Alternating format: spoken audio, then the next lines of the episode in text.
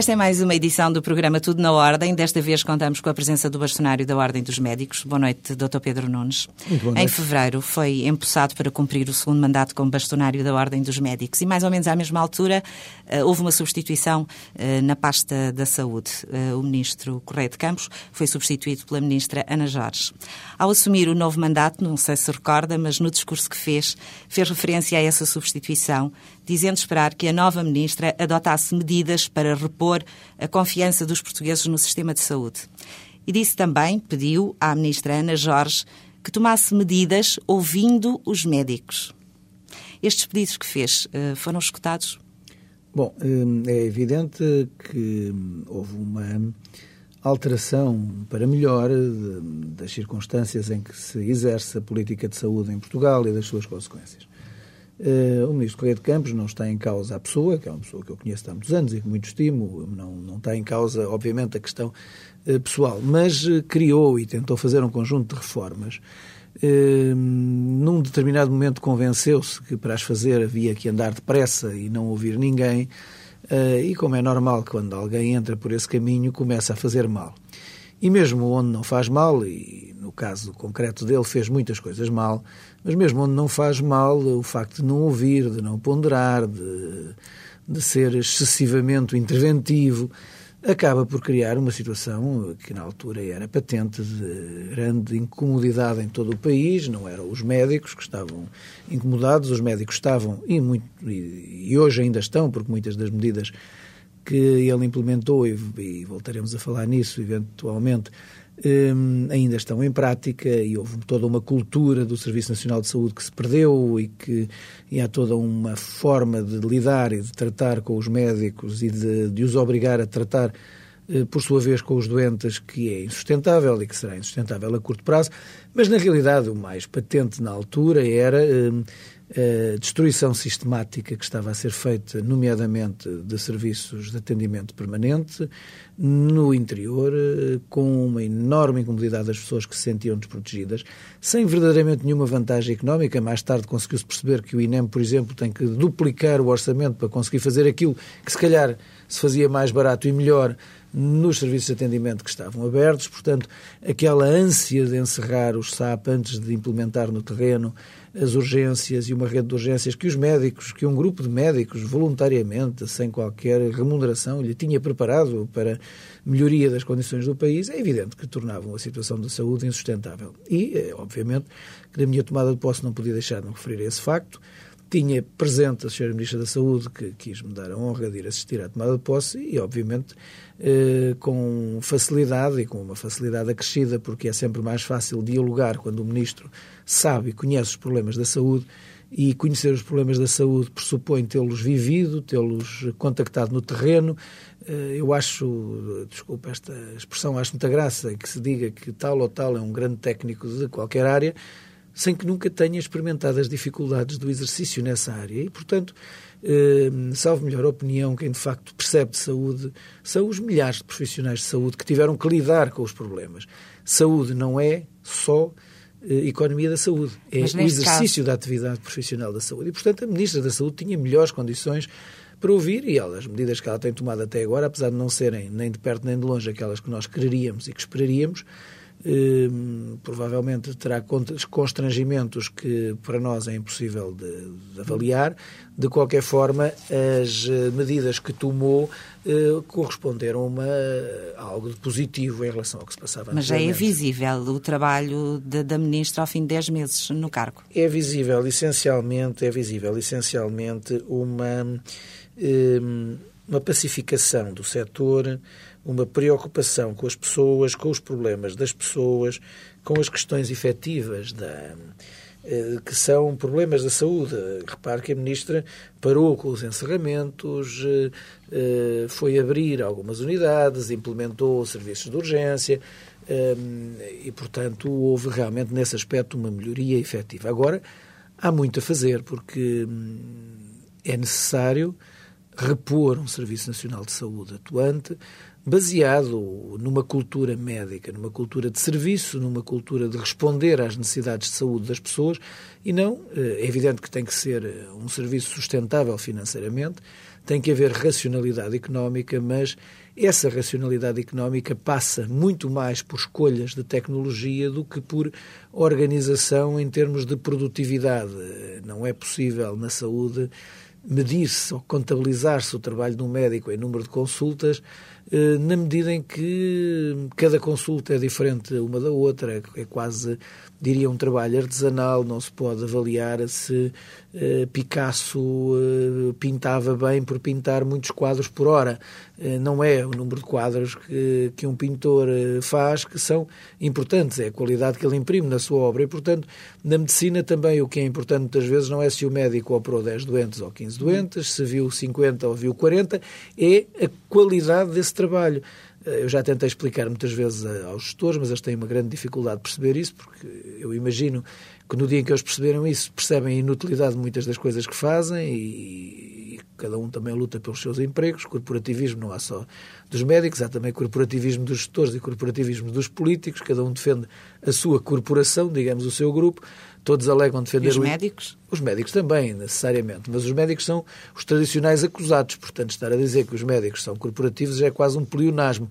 Mas eu acho muita graça que as pessoas, por vezes, venham dizer eu defendo o interesse público e os médicos defendem. Não defendem nada. Defendem os interesses deles, do seu grupo, até da sua existência, porque muitas vezes é totalmente inútil a sua existência, digamos, dentro do sistema. Poderiam estar eh, muito melhor a administrar umas fábricas para produzir parafusos ou outra coisa qualquer, em vez de andarem a tentar decidir coisas em matérias onde não conhecem e onde os médicos naturalmente conhecem, são capazes de Continuo fazer. a achar que, no caso da saúde, um gestor deve ser médico. À frente de um hospital, por exemplo, deve estar o médico. Eu, quando digo o gestor, deve ser um profissional de saúde. Quem diz médico, há outros profissionais de saúde que não são os médicos. Mas é alguém que tem que conhecer o sistema e, obviamente, que a medicina é um curso que é feito, e o exercício profissional do médico é um exercício de decisão. Portanto, eh, o médico, aquilo que é treinado para fazer é para tomar decisões que se, que se convertam em ações positivas sobre os doentes que trata.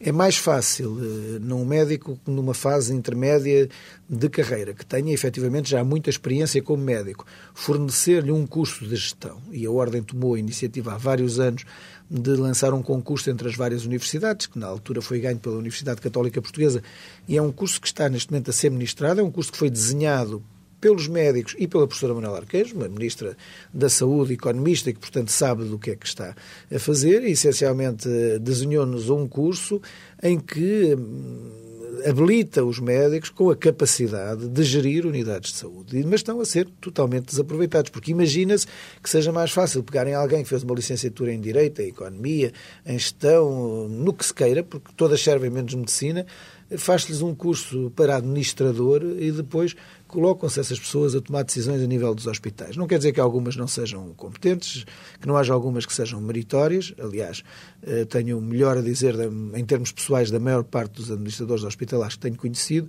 mas eh, tenho seguramente, com a experiência de vida que tenho, que eu conheço de Portugal e, e de muitos outros países, que a verdadeira boa gestão hospitalar e boa gestão de serviços de saúde se faz com um decisor que seja um profissional de saúde, normalmente é o médico que está habilitado para isto, porque é quem foi treinado para decidir, que tenha conhecimentos de gestão e depois, obviamente, assessorado por quem consiga eh, fazer-lhe as contas, mostrar-lhe determinadas eh, consequências de, de, opções que sejam tomadas. Mas isso não tem sido o caminho. Não tem sido o caminho, mas esse caminho, um dia, se nós queremos que o nosso Serviço de Saúde sobreviva, terá de ser esse o caminho. Terá de ser esse e terá de ser outro, que é muito penoso, que ninguém quer e me arrisco mesmo a dizer que muito poucos médicos estão disponíveis para esse caminho. Mas esse caminho também é inexorável, que é o caminho das escolhas tecnológicas explícitas, que é dizer claramente, com frontalidade e com transparência aos portugueses aquilo que eles podem e não podem ter, aquilo que se pode ou não pode exigir da solidariedade coletiva que é o Serviço Nacional de Saúde, aquilo que um indivíduo pode eventualmente querer ter, mas é da sua responsabilidade. Por exemplo? Por exemplo, um ato meramente estético, que não corresponde a uma doença, que, que, não corresponde a algo que seja. Não estou a falar de uma reconstrução, na sequência de uma cirurgia, em que se procura fazer uma reconstrução, digamos, do aspecto físico, não estou a falar na cirurgia reconstrutiva, mas o ato estritamente estético, uhum. o ato estritamente para lazer, o ato estritamente para conforto. Esses atos não devem ser pagos pelo Serviço Nacional de Saúde como não deve, como deve ser muito claramente definido em que condições determinadas terapêuticas são usadas, eh, porque só devem ser utilizadas determinadas terapêuticas que são mais caras e que pouco acrescentam sobre outras eh, que são muitíssimo mais económicas quando haja uma forte razão para isso. E isso hoje não se faz, não se faz em Portugal, não se faz em muitos países do mundo e é esse o centro da decisão e da sustentabilidade dos serviços de saúde. Doutor Pedro, Pedro Nunes, vou pedir para ser mais uh, específico. Quando está a falar uh, dessas uh, novas terapêuticas, está a referir-se a... Estou-me a referir, por exemplo, nisto. Se nós temos uma técnica, imagina, cirúrgica, que, que permite que um doente tenha um, dois, três dias de internamento e temos uma outra técnica cirúrgica que reduz, por exemplo, um dia de internamento e que não, e que não traga nada de novo, porque há algumas que trazem vantagens, evidentemente, mas que seja, do ponto de vista clínico, equivalente, nós temos que perceber, eh, temos que analisar todos os custos, o custo de importação de tecnologia, não temos que fazer novo só porque é novo. Por exemplo, se temos um medicamento que resolve uma situação e que é eh, que tem um custo baixo, e temos um outro medicamento que resolve por igual a situação, que não traz nenhuma melhoria, exceto, por exemplo, ser tomado só uma vez por dia em vez de ser tomado duas ou três, porque é uma questão de incómodo uhum. do doente, nós temos que responsabilizar o próprio doente de que o, ponderar, a solidariedade vale coletiva a só deve comparticipar aquilo que é estritamente necessário. É como lhe digo, isso é difícil. Todos nós queremos ter o melhor, Todos nós queremos, eh, obviamente, que se eu pudesse ter um veículo de alta cilindrada e com todos os requisitos de segurança não tinha o carro utilitário que tenho, mas isso nós temos que perceber que não podemos exigir do nosso coletivo de país, com o país que temos, com a nossa organização, com os bens que conseguimos produzir, não podemos pedir que esse país tenha e que gaste na saúde o que outro país eventualmente mais rico gasta. E não podemos pedir que haja desperdício. E esse esforço não está a ser feito? Esse esforço não está a ser feito e, como lhe digo, é o mais difícil e o mais grave é que se os médicos não forem chamados... E não está a ser feito por culpa de quem? Pelas eh, orientações que são dadas culpa, pelo Ministério da Saúde, a, pelas administrações hospitalares? A culpa é o que menos interessa neste caso. Eh, nós, é, é algo que eu gostava que em Portugal nos habituássemos de, em vez de andarmos à procura de culpados, andássemos à procura de soluções, que é uma coisa que dá muitas vezes menos trabalho e que é muito mais efetiva. Eh, nós temos muito o hábito de, quando alguma coisa corre mal, irmos à procura do culpado. Gastamos o tempo e a energia à procura dos culpados, depois fazemos uma grande discussão a propósito de quem é o culpado. Ao fim de uns anos, umas vezes identificamos, outras vezes não identificamos o culpado, mas no entretanto ninguém se lembrou de fazer que as coisas fossem melhores. Portanto, não é o culpado que me interessa, não, não penso que valha a pena discutir se o ministro A ou o ministro B ou o governo A ou o governo B fez bem ou fez mal. O passado é passado, temos que aprender com os erros e andar para a frente. Agora, penso que é preciso eh, chamar quem sabe. E quem sabe são quem tem experiência e quem está alertado para isto, chamar quem sabe, criar uma instituição dentro do Ministério da Saúde, porque eu não acredito em instituições exteriores, eh, enfim, à administração e ao governo, não acredito porque são as instituições que pertencem à esfera pública, que são aquelas que nós elegemos como cidadãos, e eu não admito que não possa ter sobre algo que utiliza os bens públicos e que tem decisões importantes no bem público, que seja algo que eu democraticamente não possa controlar. Portanto, eh, o governo do país é o governo legítimo do país. Eu posso concordar ou discordar que o primeiro-ministro seja o engenheiro José Sócrates ou que seja a doutora Manuela Ferreira Leite, mas se for o engenheiro José Sócrates ou se for a doutora Manuela Ferreira Leite, é a primeira-ministra ou o primeiro-ministro deste país. E como tal eu tenho que o respeitar enquanto tal, e é sempre escrutinizável, ou seja, eu terei a oportunidade para o ano de, através do meu voto, eh, dar o meu contributo para que se perceba se os portugueses querem ou não querem a continuação do engenheiro José Sócrates, por pressuposto, imaginando que ele se, se vai candidatar. O que eu não posso fazer com as chamadas entidades independentes, que independentes só têm o nome e que estão livres de qualquer escrutínio. Não são essas entidades que têm que tomar decisões em termos de serviço de saúde. Portanto, eu acredito que num departamento do Ministério da Saúde, seja possível um dia criar um grupo de técnicos que tome decisões sobre o mais adequado em termos de terapêutica, no sentido de ser pago. Não quer dizer que não estejam disponibilizadas terapêuticas eventualmente menos rentáveis, mas que quem quiser pode ter acesso a elas, eh, mas há que, com transparência, com lealdade, garantir aos portugueses que têm o melhor e o melhor possível Outros países mais ricos que nós, eh, como por exemplo a Inglaterra, já criaram departamentos neste sentido e isto é um, algo que, por exemplo, a Dinamarca, que é um país rico, tem imensa experiência, é talvez até um modelo que nós podemos olhar com mais atenção da existência de, um, de uma estrutura ligada ao seu Ministério da Saúde que analisa sistematicamente a evidência que existe em medicina uhum. para dizer esta terapêutica é aconselhável ser comparticipada por todos. É bom, e esta já é menos aconselhável eh, até pelo ponto de vista financeiro ou pelo ponto de vista tecnicamente não traz grandes vantagens. Bom, eh, quem utilizar terá de comparticipá-la e pagá-la. Eu posso ter como cidadão, posso em vez de comprar um carro novo ou de, de, de comprar uma casa nova ou de ir almoçar ao restaurante, tomar um comprimido que é só um por dia em vez de três. Tenho esse direito, mas esse direito tem que ser assumido por mim e a partir do meu bolso. Eu não posso pedir à solidariedade coletiva que me dê tudo. Temos que perceber que o Serviço Nacional de Saúde é a solidariedade coletiva. Todos nós pagamos para tratarmos todos os portugueses que estão doentes. Assim, temos que os tratar com eficácia, com igualdade, ao mais baixo custo. E temos que dizer isto com transparência e todos, como portugueses, entendermos. Não podemos é andar neste jogo do faz de contas em que nós vivemos muito e que na saúde é particularmente perigoso. Doutor Pedro Nunes, eh, voltando um pouquinho atrás e à conversa que estávamos a ter eh, logo no início, um, vou-lhe pedir, hum, conhece o Orçamento de Estado que foi preparado pela Ministra Ana Jorge, considera um bom orçamento para a área da saúde? Bom, um, o orçamento, o, orçamento de Estado, um, eu tenho todo o gosto de falar do orçamento, apesar de que eh, também considero, ao ver, de certa forma, um pouco redutor que hoje, quando se fala de qualquer Ministério, eh, nós falamos de, do Ministério da Defesa e em vez de pensarmos em termos de se as Forças Armadas devem investir em submarinos ou em tanques, falamos em quanto é que custa.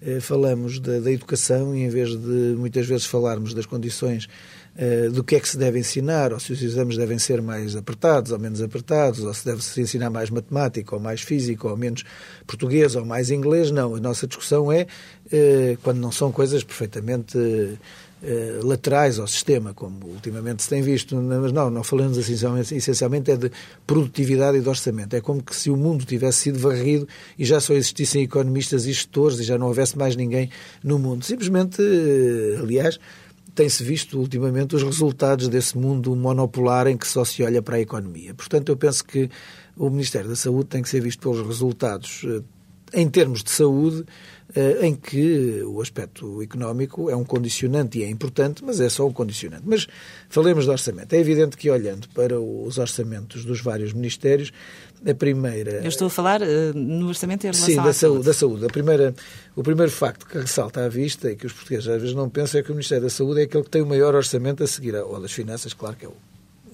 esmagadoramente é maior, mas tem um orçamento poderosíssimo, gasta mais que a solidariedade social, que nos paga as reformas ou que a educação, eh, e, portanto, é um ministro importante e é, obviamente, um ministério que, do ponto de vista financeiro para o país, é da maior importância.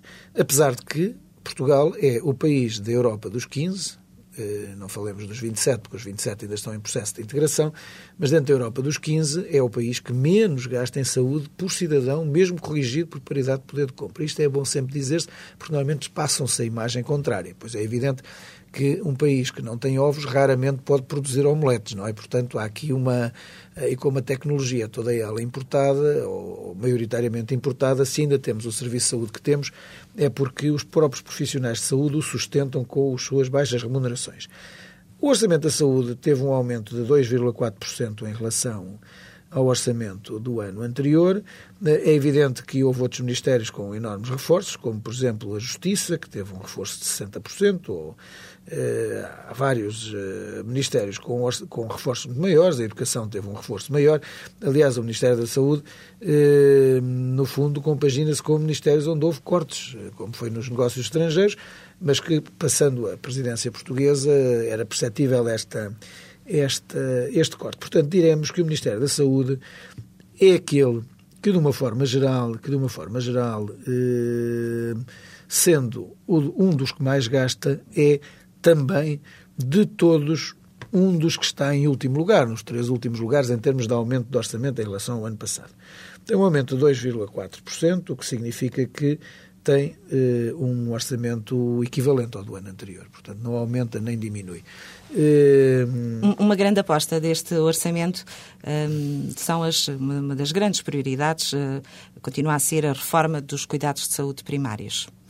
Um, e de muito que, que, há para fazer nesta área, uh, vão avançar já em janeiro do próximo ano os agrupamentos de centros de saúde. Pois vão, mas, mas eu pergunto-me se, se isso tem alguma coisa a ver com o orçamento. Uh, normalmente também se fala-se do orçamento, o orçamento depois são um número de uns milhões largos, 8 eh, mil e não sei quantos milhões, que é uma coisa que qualquer um de nós, penso eu, que não consegue imaginar exatamente o que é. Cada cidadão imagina o, o dinheiro com aquilo que gera, e normalmente eh, haverá uns que gerem os bancos, mas há outros que normalmente gerem o orçamento lá de casa, que é o ordenado ao fim de mês, e portanto, quando começam a ouvir falar em muitos milhões, eh, mais milhão, menos milhão, é um bocado de, de indiferente. Agora, mas depois parte-se disto para falar de coisas que não têm nada a ver com o orçamento, ou imagina-se que as reformas têm um reflexo direto no orçamento.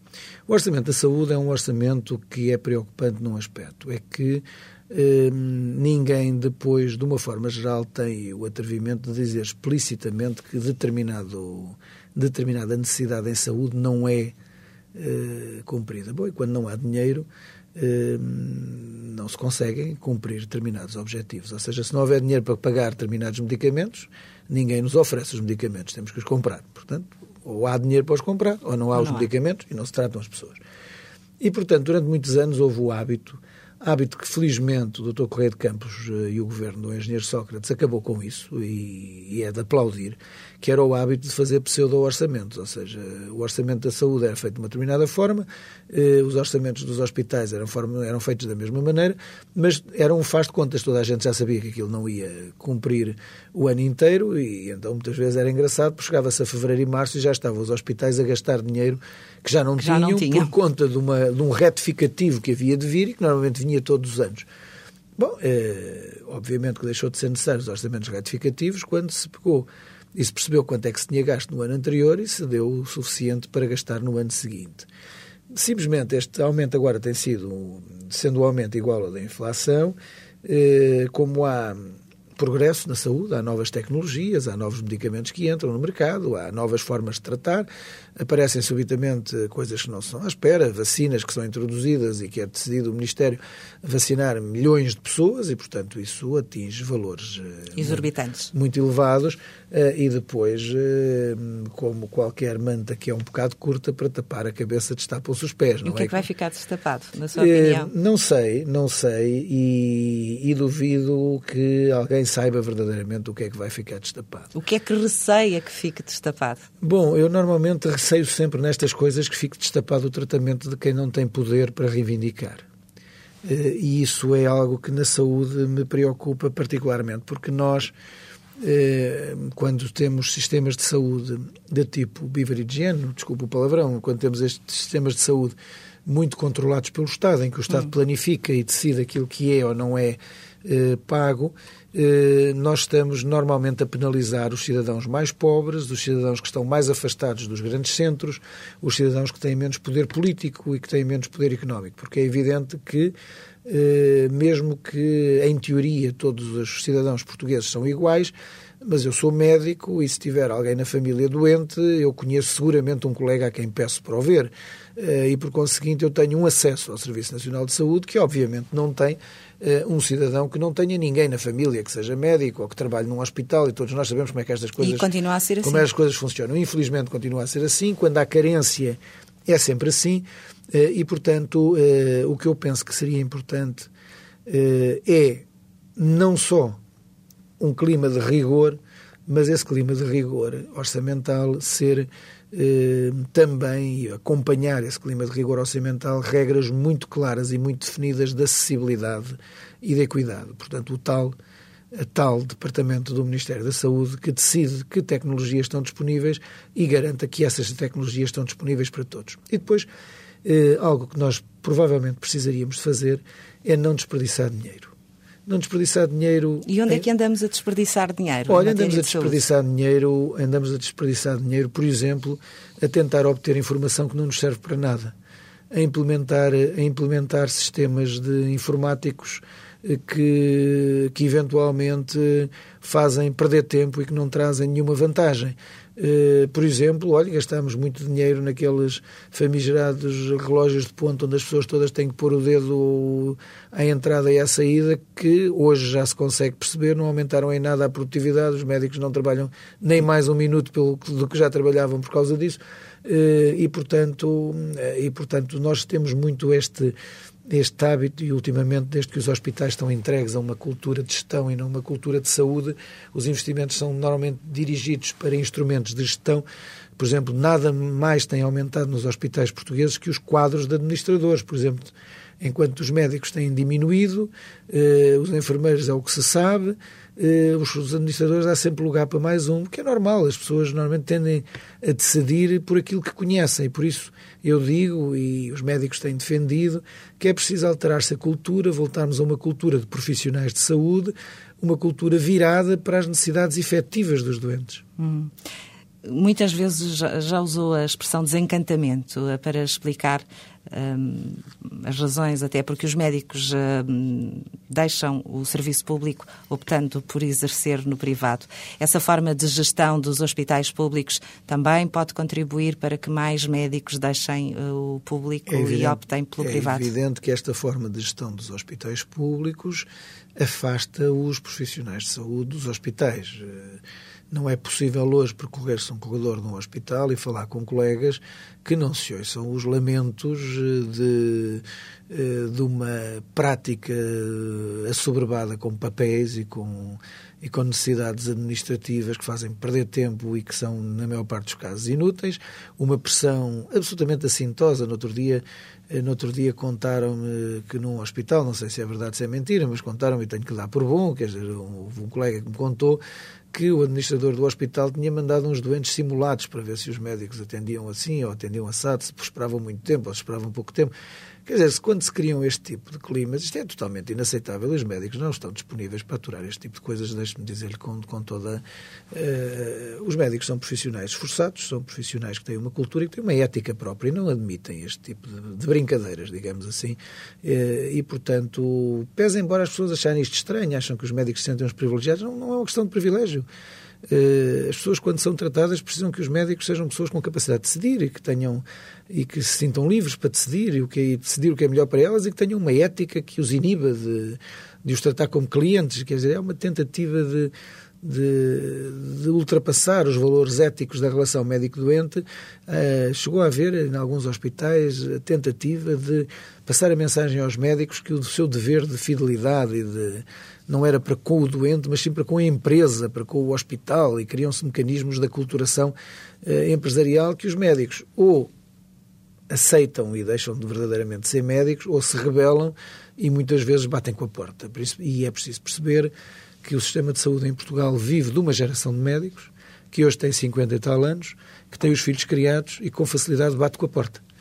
E que é preciso perceber que dentro de uns anos vamos ter milhares de médicos a entrar pelos hospitais dentro. Felizmente, neste momento, estamos a formar alunos de medicina em quantidade mais que suficiente para, para as necessidades do país, mas quando eles entrarem dentro dos hospitais e dos centros de saúde, nós vamos precisar. aprender. Nós vamos, exatamente, nós vamos precisar que estejam lá os outros, os tais mais velhos, que agora estamos a empurrar para fora, e que se esses não estiverem lá, eles não vão ser úteis, ou pelo menos só vão ser úteis muito mais tarde e com muito mais dificuldade. E já há médicos internos a queixarem-se de falta de acompanhamento. Exatamente, já há médicos internos a queixarem-se de falta de acompanhamento. E depois há algo que deve evitar-se, é a mistificação.